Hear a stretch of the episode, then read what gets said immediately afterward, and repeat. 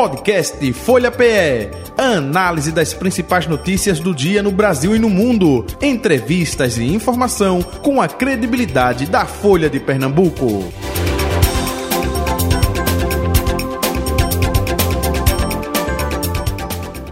E o nosso convidado é o deputado estadual do PV, Joaquim Lira, com a gente.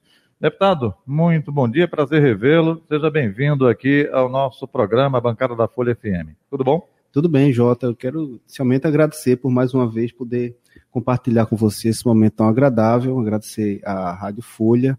É, também quero é, registrar a audiência e, por, portanto, eu quero é, abraçar todos os seus ouvintes e a todos os internautas. E ainda em tempo, né? Estamos no dia 10, mas ainda em tempo. Saúde, Sim, paz ah, né? e um ano de 2024 abençoado aí por Deus. Né? Saúde para todos nós, é o que a gente precisa, né? Com é saúde verdade. a gente enfrenta as adversidades. É verdade. É, deputado, daqui a pouquinho a Betânia Santana, né, colunista de política da Folha de Pernambuco, está numa pauta aqui pertinho, daqui a pouco ela vai estar com a gente é, também para uh, lhe fazer perguntas, enfim. Recesso, como é que está sendo o recesso do deputado Joaquim Lira, hein? É visitando as bases, como é que está é, justamente esse trabalho? E deixa eu completar. 2024, ano eleitoral, ainda Sim, tá, pois é. é. é. Fica difícil a gente ter é, é, o recesso no ano eleitoral. É de maneira que, é, Jota, eu como sou um deputado mais interiorano, inclusive uhum. moro no interior, né, uhum. resido no interior, é, eu estou no dia a dia da política das cidades, né, da minha principal cidade, a cidade que eu resido, que é a Vitória de Santo Antão, mas também nas cidades circunvizinhas e até aquelas mais distantes que a gente faz política, né? Na virada do ano, né, virou-se a chave e a gente saiu do, do ano de 2023 e entramos em 24 num ano eleitoral é, como você bem disse. É verdade que o recesso nos dá um pouco mais de folga, porque aí a gente não precisa estar no dia a dia, no plenário e nas comissões uhum. é, da Assembleia, né? isso realmente diminui bastante o ritmo, é, mas a gente não fica completamente fora é, das, é, como é que eu posso dizer, das discussões da política, porque a política é uma coisa, como você sabe, a política é uma coisa muito dinâmica Verdade. e que as coisas vão acontecendo e se você não estiver acompanhando, você termina ficando de fora ou ficando à margem é, das discussões, o que não é interessante. Uhum. É, afora isso, o mês de janeiro é um mês que, é, como todos os anos, é um mês que tem muitas demandas no interior nos que diz respeito da parte católica né, de muitas procissões, de muitos eventos religiosos, e aí também faz com que a gente esteja próximo da população, esteja também nas cidades base, que a gente uhum. faz política, esses, esses eventos, esses momentos termina também para a gente é, estar mais próximo, ouvir as críticas, ouvir as sugestões referentes ao que a gente pode melhorar do nosso mandato. Uhum. Até aproveitando a sua deixa, cidades bases, quais são as cidades aí que Joaquim Lira tem boa votação, hein? Veja, eu faço política em vinte e poucas cidades, né? Mas eu posso citar algumas. É, de repente, Vitória de Santo Antão, naquela região, Pombo, Xangrande, Amaragi, é, Glória do Goitá, Feira Nova, é, Araçoiaba, Vicência, Machados, é, Itaquitinga, e aí a gente sobe para Venturosa, para Flores, lá no sertão do Pajeú. Aqui na região metropolitana também faz uhum. política com algumas pessoas, alguns grupos políticos. É... Enfim, eu acho que eu vou me limitar a essa para poder, uhum, para poder ter o direito de esquecer alguma. perfeito. Agora, é, já estamos em 2024. É, o senhor é do PV, Partido Verde, não é? É, Clodoaldo Magalhães, na presidência aqui eh, no estado de Pernambuco. Como é que está sendo é, trabalhado é, justamente nessas cidades, que o senhor tem boa votação, enfim, que faz um trabalho mais efetivo, com relação, porque o PV faz parte da, federação. da, federação. com PT isso. e PCdoB. Isso. Como é que está sendo desenhado isso? Isso já foi desenhado, já foi conversado com vocês? Ainda não? Se fala muito que no Brasil o ano começa depois do carnaval para vocês políticos também começa depois do carnaval? Não, não de forma nenhuma, até porque a gente só tem, né, para as filiações das pessoas que pretendem disputar a eleição em outubro, a gente só tem até 5 de abril para fazer as filiações. Uhum. Então, se a gente for esperar é, o carnaval para começar a fazer essas conversas, é, o, te o, tempo vai se esvair e a gente não consegue concluir. Né? Do ponto de vista partidário, como você bem disse, o PV, que é o partido em que eu estou filiado, é, ele faz parte da federação junto com o PT e o PCdoB. É, existem alguns municípios onde nenhum desses partidos, tanto o PCdoB quanto o PT, tem candidatos. Uhum. Então fica mais fácil da gente montar é, o PV e atrair o apoio dos outros dois partidos para os nossos, nossos candidatos é, nessas, nessas cidades onde a federação, digamos, é, não faz política, uhum. é, os outros partidos da federação. Por outro lado, em alguns outros, em, em outros municípios onde, por exemplo, eu não faço política partidária, é, o PT tem um candidato, então a gente faz todos os movimentos para levar os quadros do PV que eventualmente tenha naquela cidade para apoiar os quadros é, do candidato do PT e assim sucessivamente. Uhum. É importante que se diga que a federação, ela, por, pela orientação é, nacional de todos os partidos, ela, ela precisa estar fadada a se entender. Mas, mas tem um embrólio na cidade tal, porque fulano não quer ceder para cicrano. Paciência, tem que se entender. Porque é uma federação e você não pode ter dos dois postulantes dos partidos da federação na mesma cidade. Está fadado a se entender. Uhum. Então, é, já, já houveram reuniões com deputados dos outros partidos, é, do, do, nosso partido também, para que a gente é, já comece a construir esses entendimentos e lá nessas cidades a gente leve a informação é, daquilo que a gente realmente precisa construir. Né? Às vezes a gente tem um, um candidato não tão é, competitivo uhum. e que a gente precisa chegar para conversar para abrir mão de um candidato mais pra, para um candidato mais competitivo. De outro lado, é, a gente também é, pode acontecer de algumas cidades é, ter um entendimento um pouco mais complexo, mas o entendimento precisa prevalecer. É, em algumas cidades, quando isso não acontece, e às vezes vai muito da política local, porque uhum. o grupo que eu faço parte naquela cidade, ou seja, que me apoia naquela determinada cidade, é um grupo que ele está historicamente ligado a um partido tal, a um partido X.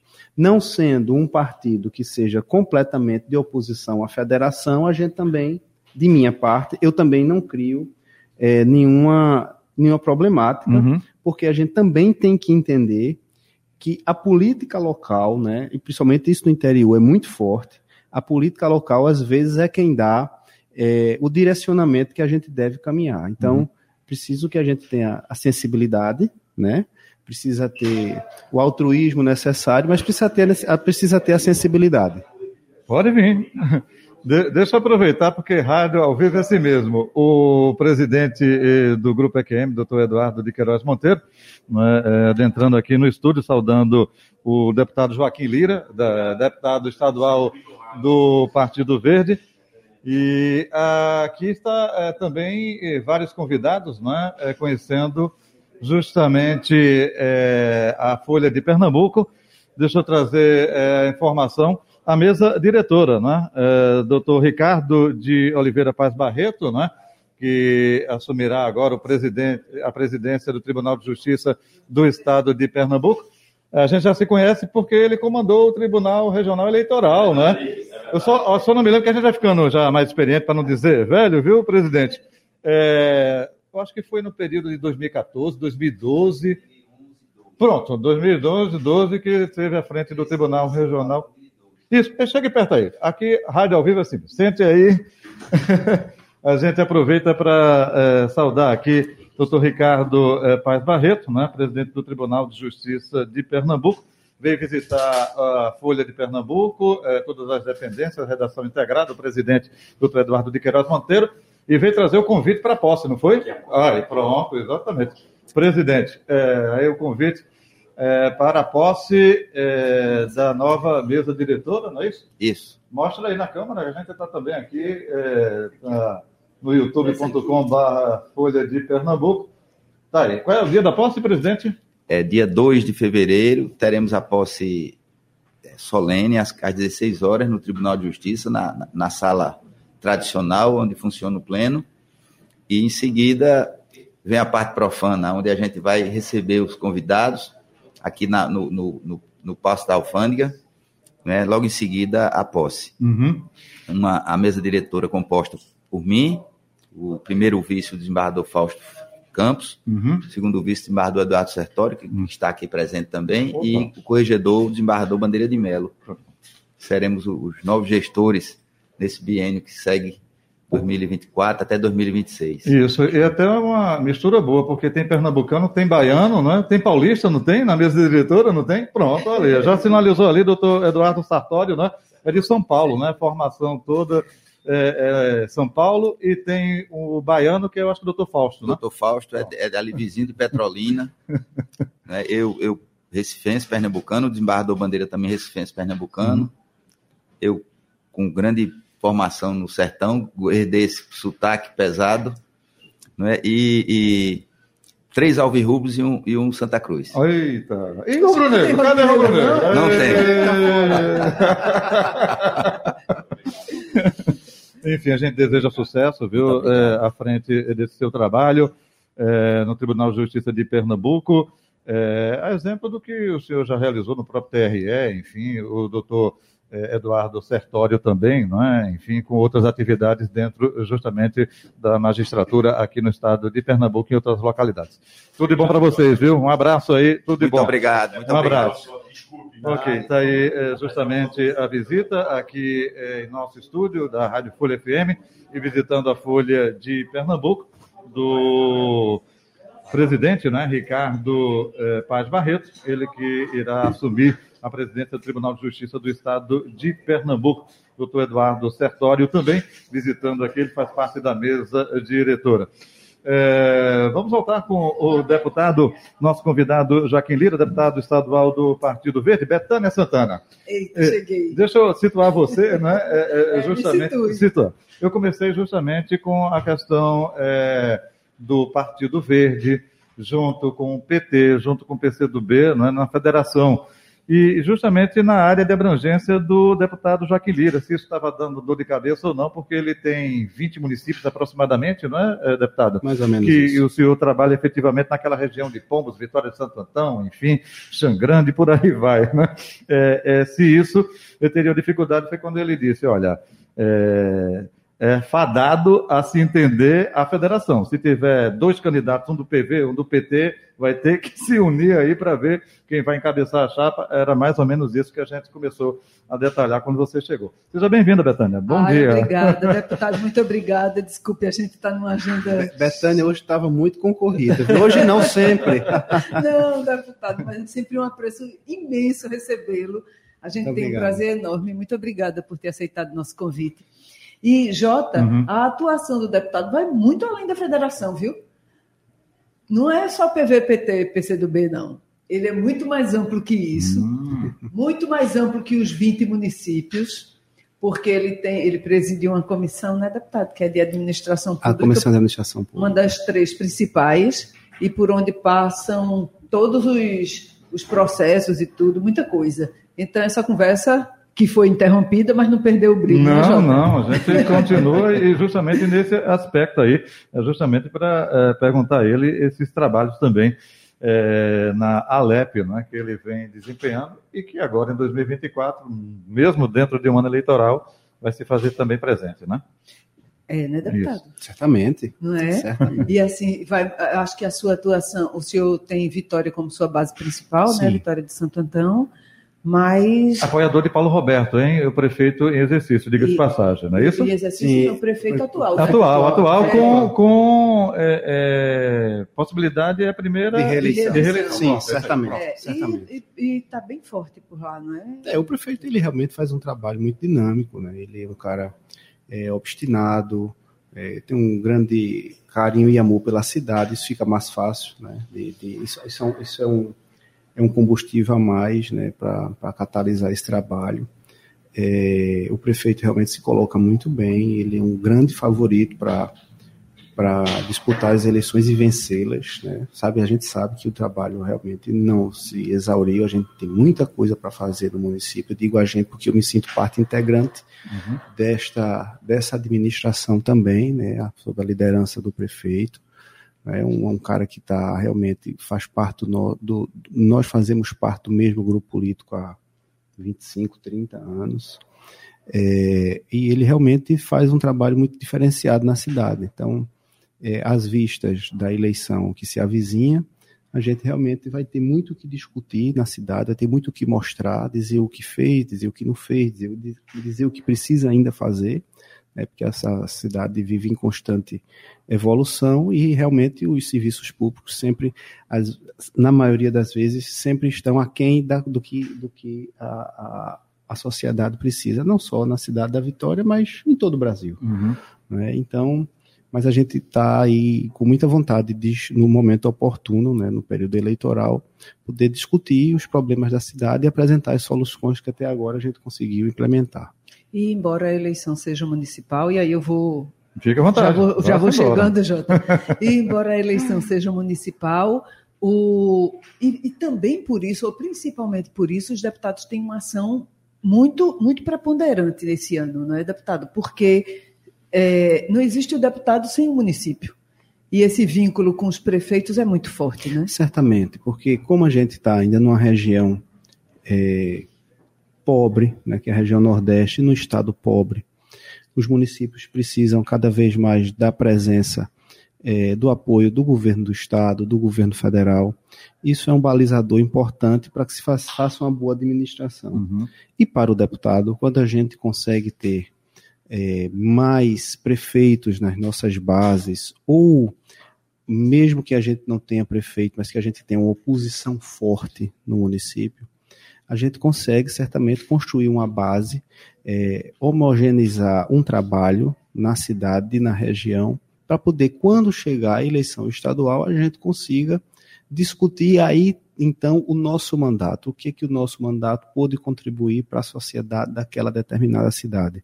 Então, a presença do deputado também na eleição municipal, além de, de ter que captar é, mais apoios, objetivando uma eleição futura, né, porque quem faz política partidária pensa em eleição todos os dias, quando termina uma eleição já começa a outra, é igual a carnaval. É né? isso. Quem, é, quem faz carnaval, quando termina o carnaval, descansa tá 15 pensando... dias e já está planejando o carnaval do ano seguinte.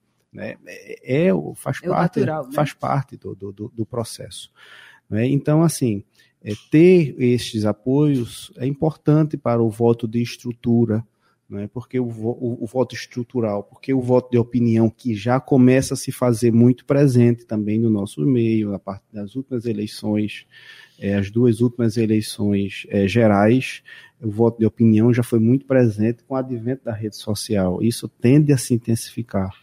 Mas o voto estrutural, o voto do município, ainda é um voto muito importante, é, tanto para os prefeitos quanto para os deputados estaduais ou federais. O senhor sente a população cobrando um pouco mais dos políticos ou ela continua assim meio. Ah, cobra muito mais, cobra Betânia. Muito Veja, mais. eu digo sempre o seguinte: eu, eu sou um, um político da, da mudança geracional. É, eu, eu participei de eleição onde o eleitor, para poder falar, uhum.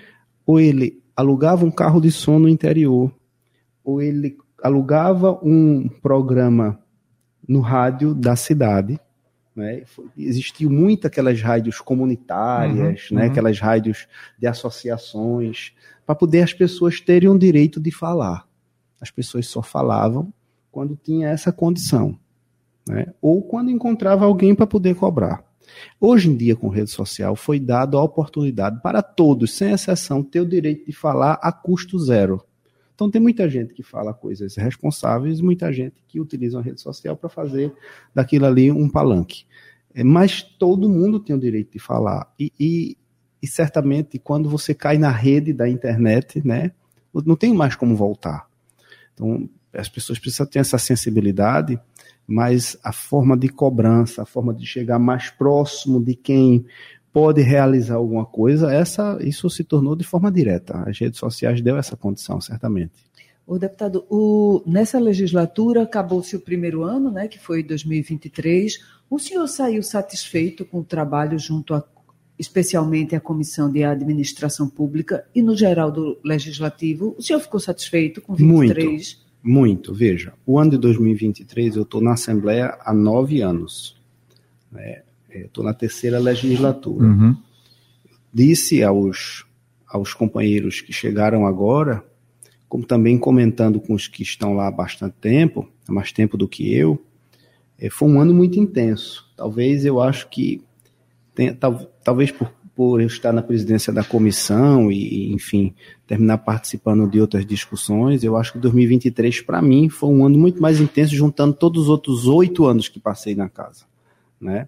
Você mesmo, uma pessoa muito experiente na, na cobertura de, de, de política, certamente você deve ter observado que o ano 2023 ele efervesceu muito mais na Assembleia. Passou-se o tempo, Betânia, que ninguém da imprensa sequer cobria mais as reuniões da Assembleia. Né? E a partir de 2023 você chegou por lá e outros, outros colegas seus também chegaram, né? você foi a pioneira e outros também chegaram, é, porque começou a ter matéria para poder mostrar. Né? Então, o ano 2023 realmente foi de muita efervescência. Estou muito satisfeito com o trabalho que a gente conseguiu imprimir lá na comissão, não só por mim, mas também pelos colegas deputados que também fazem parte da comissão, são muito assíduos, presentes, gostam de discutir.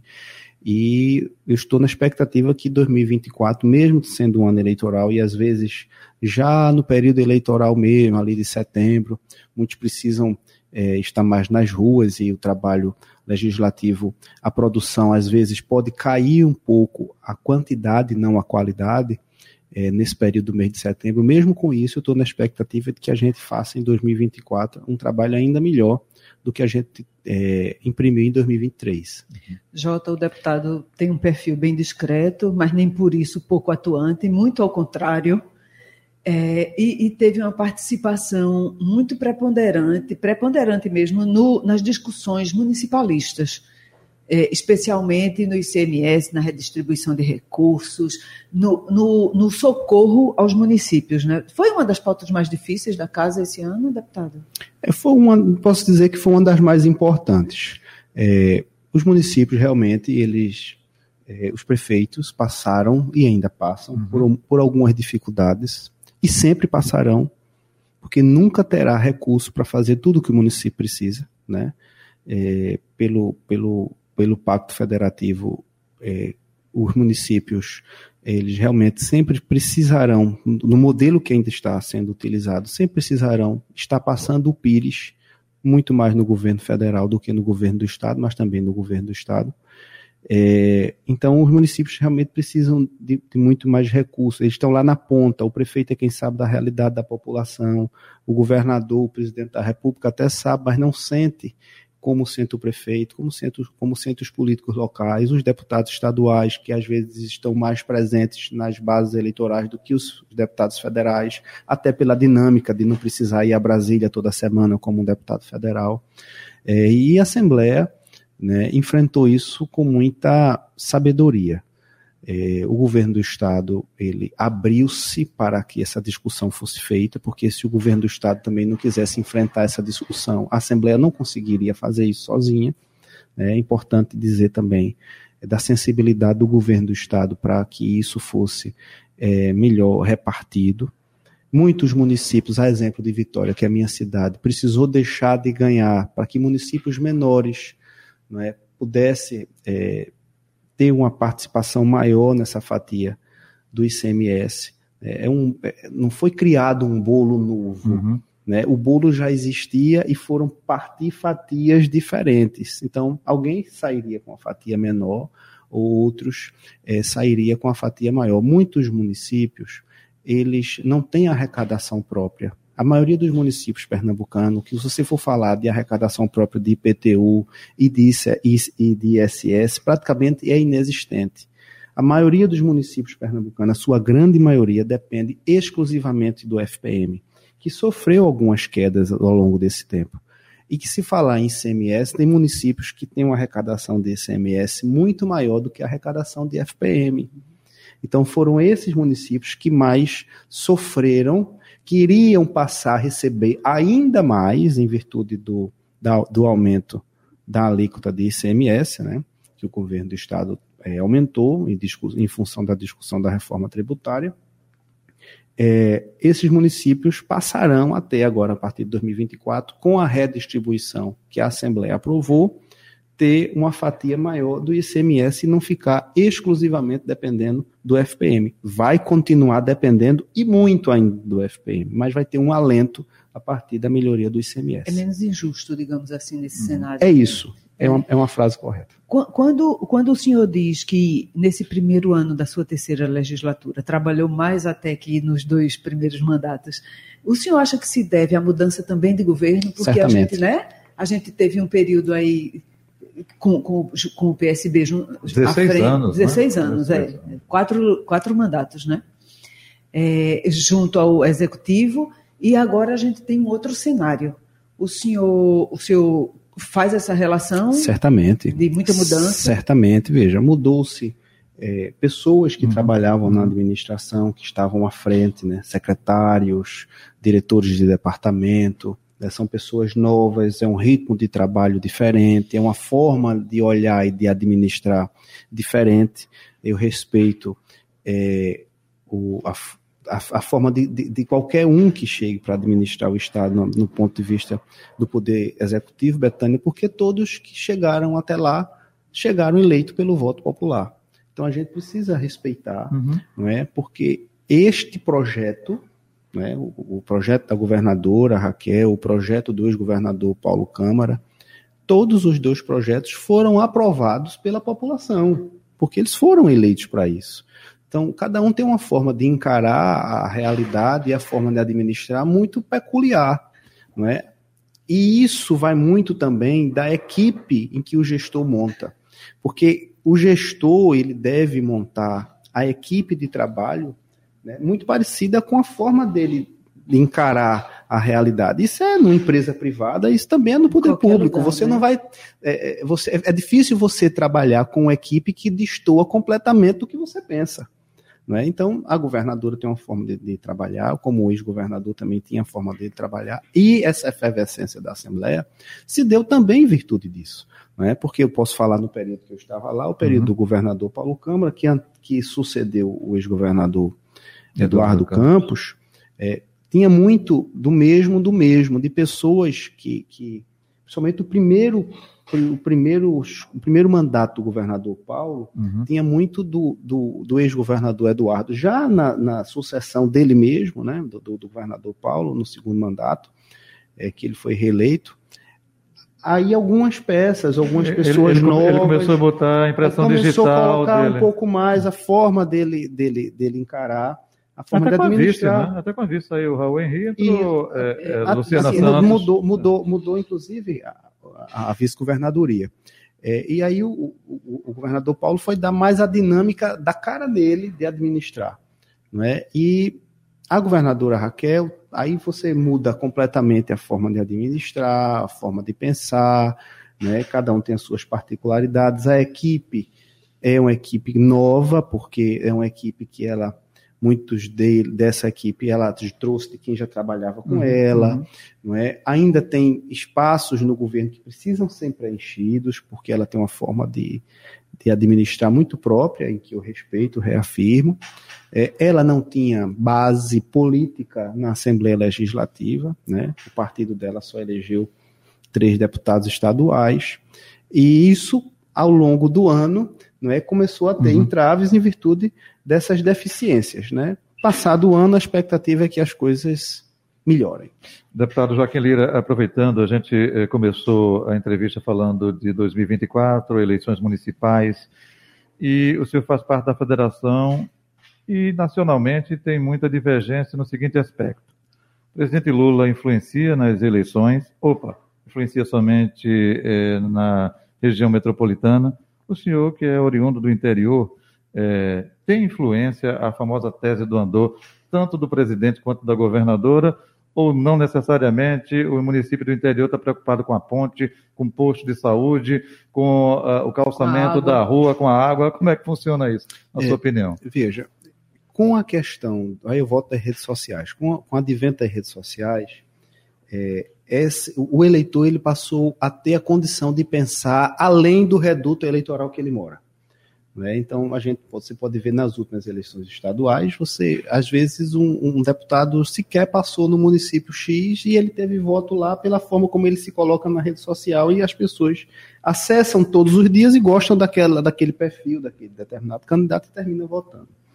Então, a tese do Andor, ele, ela perde um pouco de força, na minha opinião, com o advento das redes sociais, mas ela não é completamente eliminada. Ela não está ainda completamente eliminada. Quando estará, eu também não sei. Uhum. Mas 100% eliminada não está. E aí, respondendo a sua pergunta, Jota, eu quero dizer que o presidente Lula, principalmente na região Nordeste e, em particular, em Pernambuco, e no interior onde eu faço política, o presidente Lula ainda é o maior eleitor brasileiro. Não tenha dúvida você fazer campanha no interior de Pernambuco, né, levantando a bandeira contra o presidente Lula, é realmente é, ainda muito complicado, né, porque ele tem uma grande influência sobre o eleitor pernambucano. Não é? Isso pode se estender ainda por um período? Pode. Mas reafirmo, com o advento das redes sociais, a gente pode ter surpresas, inclusive, na próxima eleição. Uhum. Mas a tese do Andor ainda não está completamente eliminada, ah. na minha opinião. Ok. Deputado Joaquim Lira, mais uma vez, gratidão por nos atender não é, no recesso parlamentar, vindo aqui pessoalmente. Saúde e paz para o senhor, um abraço até o um próximo encontro. Feliz 2024. Muito obrigado, Jota. Muito obrigado, Betânia. Tô sempre a, estarei sempre à disposição de vocês aqui da Rádio Folha. Quando a gente puder conversar mais um pouco, é só é, ligar que estarei à disposição. A todos, muito obrigado e um feliz ano novo. Ok, igualmente, Betânia Santana, um abraço até amanhã, Betânia. Até amanhã, Jota. Eu quero mais essa conversa, Jota. Então vamos nós. Fica com gostinho de quero mais para o próximo encontro, próximo. com certeza. Valeu, gente. Final do Folha Política, agradecendo a você, ouvinte, você também, espectador do youtube.com/barra Folha de Pernambuco. É o nosso canal aí no YouTube, hein? Valeu. Podcast Folha PE. Análise das principais notícias do dia no Brasil e no mundo. Entrevistas e informação com a credibilidade da Folha de Pernambuco.